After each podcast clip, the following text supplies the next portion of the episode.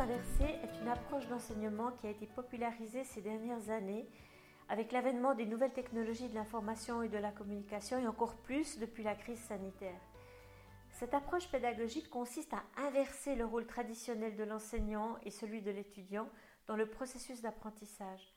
En effet, dans une classe inversée, les étudiants peuvent être amenés à étudier des contenus théoriques chez eux à l'aide de supports variés tels que des vidéos, des articles, des podcasts, etc., avant de venir en classe pour mettre en pratique ce qu'ils ont appris.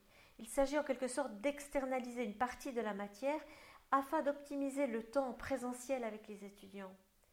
Je ne peux pas parler de classe inversée sans mentionner Eric Mazur ou Marcel Lebrun.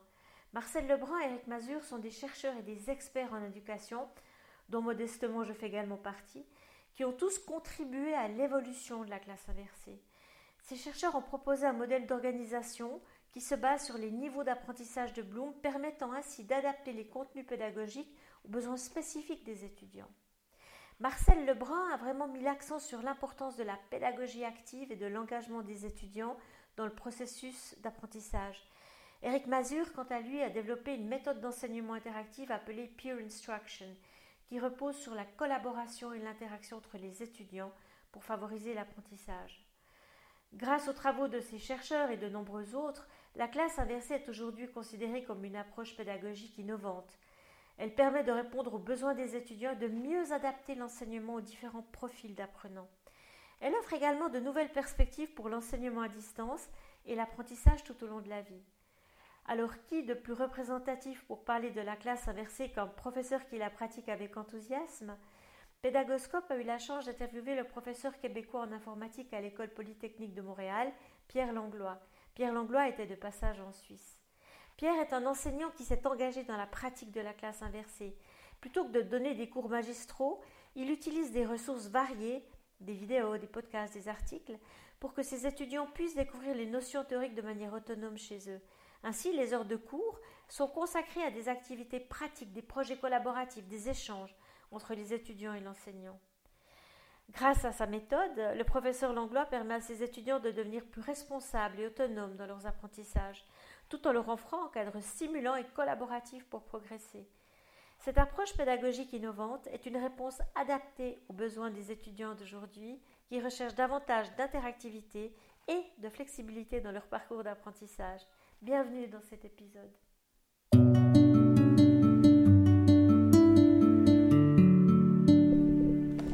Bonjour Pierre, alors vous êtes euh, un chantre de la classe inversée. Racontez-nous euh, votre aventure avec la classe inversée. Quand est-ce que vous avez commencé et pourquoi? Ben, Ça fait une dizaine d'années en fait. Euh, j'avais à ce moment-là une quinzaine d'années d'expérience comme enseignant universitaire.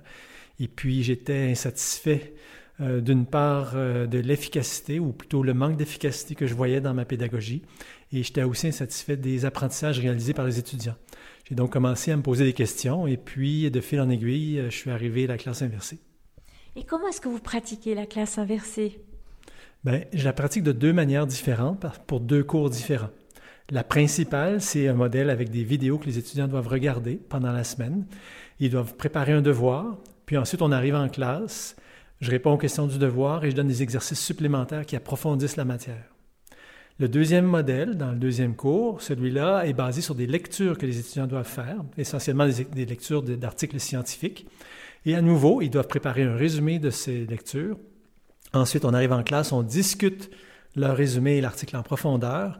Et ensuite, on voit de la matière euh, supplémentaire qui est euh, euh, du même thème que l'article qui a été lu pendant la semaine. Et est-ce que vous voyez des différences dans la qualité de l'apprentissage de vos étudiants entre ce qu'ils apprenaient avant que vous ayez mis en place un dispositif en classe inversée et aujourd'hui? Bien, en, bon scientifique, je vais me garder une réserve. Euh, j'ai l'impression que les apprentissages sont en bien plus grande profondeur. J'ai l'impression que je peux poser des questions qui sont bien plus évoluées aux examens, qui vont chercher des compétences plus poussées, comme l'analyse et la conception.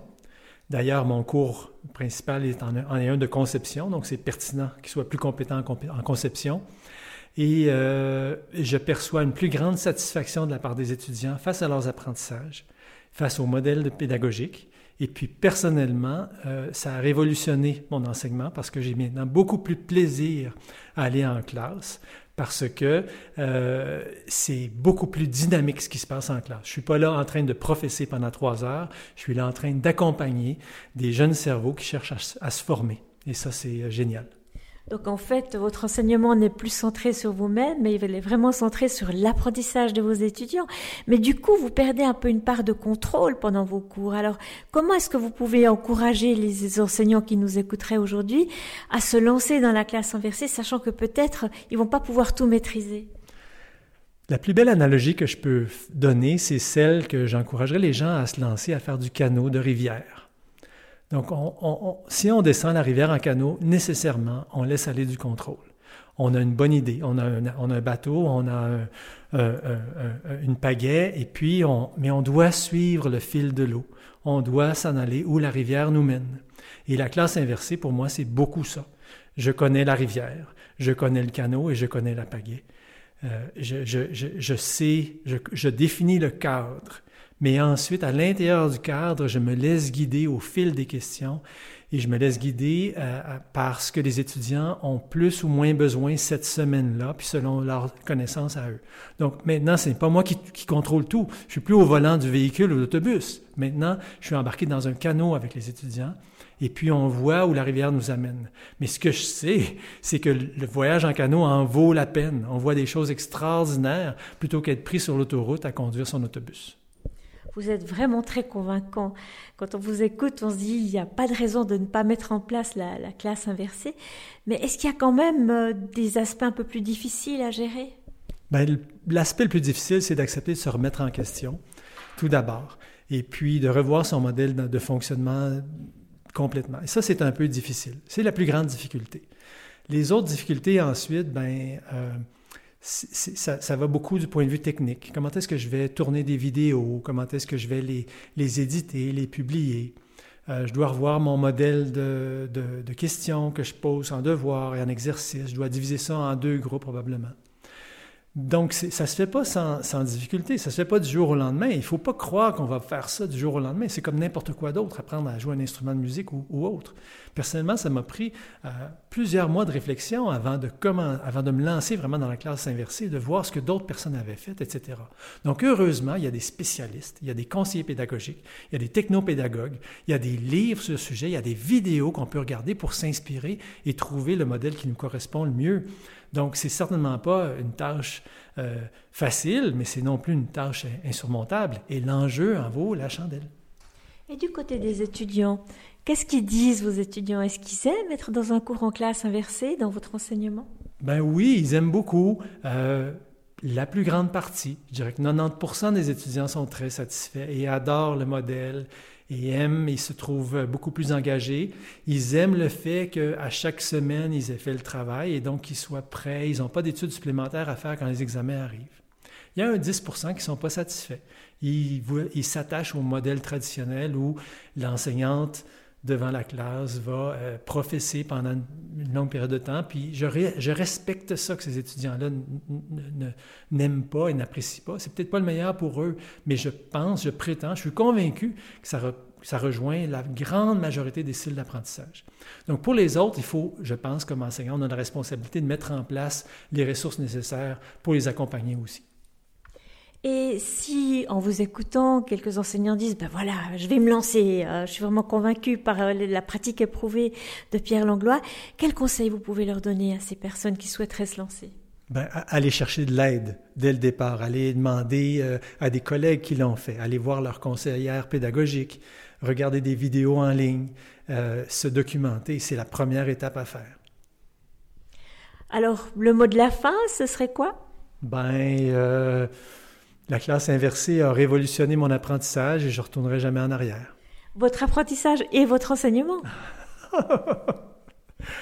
Je recommence. Non, je pense que c'est un, on continue d'apprendre en tant qu'enseignant quand on met en place la classe inversée. Et, et, et je crois que c'est ce qui fait justement la beauté de, de cette pédagogie-là, c'est qu'on a une remise en question perpétuelle qui rend notre enseignement d'autant plus intéressant. Est-ce que je me trompe? Pas du tout. Mais c'est quel beau lapsus j'ai fait. Je suis tellement centré sur l'apprentissage que alors que je voulais dire que ça a révolutionné mon enseignement, j'ai dit ça a révolutionné mon apprentissage. Donc, en effet, ça a révolutionné mon enseignement, mais vraiment ce qui est l'accompagnement des apprenants. Merci beaucoup.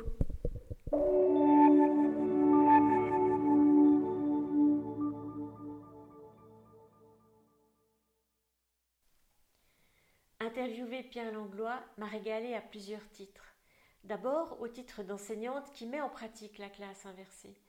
Ensuite au titre de conseillère pédagogique qui forme et accompagne les enseignants du supérieur désireux de se lancer dans une telle pratique. L'enseignement purement transmissif est devenu caduque et la classe inversée, ou plutôt les classes inversées, car il y a autant de manières à mettre en pratique cet état d'esprit qu'il y a d'enseignants, offre une réponse prometteuse à ce changement de paradigme. Pour conclure, je me permets de vous rappeler que l'ouvrage collectif sur la pédagogie des classes inversées, co-dirigé par Denis Berthiaume et moi-même, vient d'être réédité aux éditions de Book avec des ajouts de chapitres.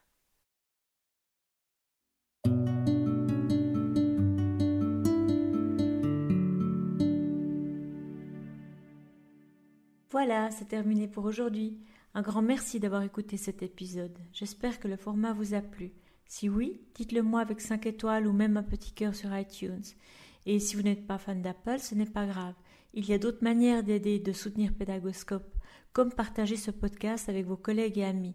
Cela m'aidera énormément à poursuivre cette initiative et qui sait, cela les aidera peut-être aussi.